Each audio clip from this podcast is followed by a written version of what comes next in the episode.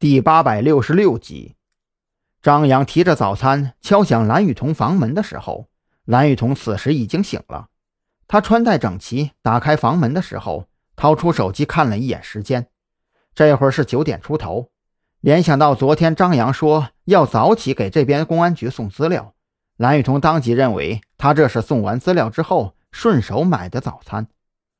不错嘛，知道帮着带早餐了。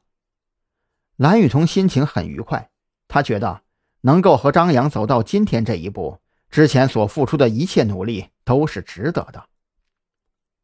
在轻松的氛围中，两人吃完早餐就直接驱车，循着导航去了位于江城市偏北方山区中的人造雪场。因为雪场内温度较低，所以张扬二人更换了雪场便宜租赁的羽绒服。在换衣服的时候，张扬顺手将装有手机的手包。直接塞进了更衣柜内，也就是这么一个不经意的操作，却是急坏了几百公里之外的孔森。他这一大早刚推开办公室的房门，就接到江城市市局的电话，对方很焦急地问询送文件资料的人到底到没有到江城。一开始，孔森也算是个过来人，他只当是张扬昨天到的晚，加上热恋情侣外出游玩，那晚上能睡得好吗？劳累之后睡个懒觉不也正常吗？所以他压根就没有当回事儿，还轻笑着安慰了对方几句，并且保证今天肯定能送到。就这样，对方挂断电话之后，孔森坐在办公室又等了一个小时。眼瞅着都十点钟了，他觉得再怎么睡懒觉，这会儿也该醒了吧，就准备给张扬打个电话提一嘴，毕竟。自己这当天肯定送到的牛逼都已经吹出去了，别让张扬那小子把事给忘了，这不是啪啪打自己脸吗？这么寻思着，孔森掏出手机拨打张扬的电话号码。可是当他连续拨打了三遍，都提示暂时无人接听的时候，孔森开始意识到事情貌似不太对劲儿。要知道，孔森怎么说也是跟张扬合作过的，张扬是个什么性格？他这心里门清啊！要说张扬因为操劳过度会晚起一两个小时，那是人之常情。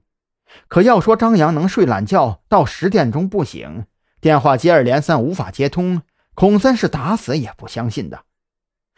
不会是出了什么事儿吧？孔森想到这儿，顿时就惊出了一身冷汗。他开始后悔给张扬揽下这么个顺路差事了。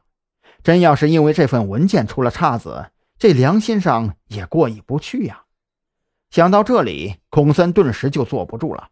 他又尝试着给张扬拨打了几次电话，结果还是无人接听。之后，当即拿起座机给江城市那边进行沟通，提供了张扬所驾驶的车牌号以及张扬的手机号等信息，请求江城市那边帮着找找人。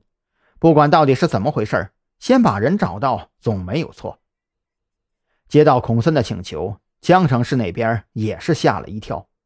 作为一个旅游城市，外地同行前来公干，结果在本地失踪或者出事儿，这事儿可就大了。所以挂断孔森电话的同时，江城市市局方面开始调取昨天下午高速路口下行车辆的车牌号码，很快就锁定了张扬所驾驶的那辆福特牌轿车。找到这辆福特轿车。剩下的事情就显得简单多了。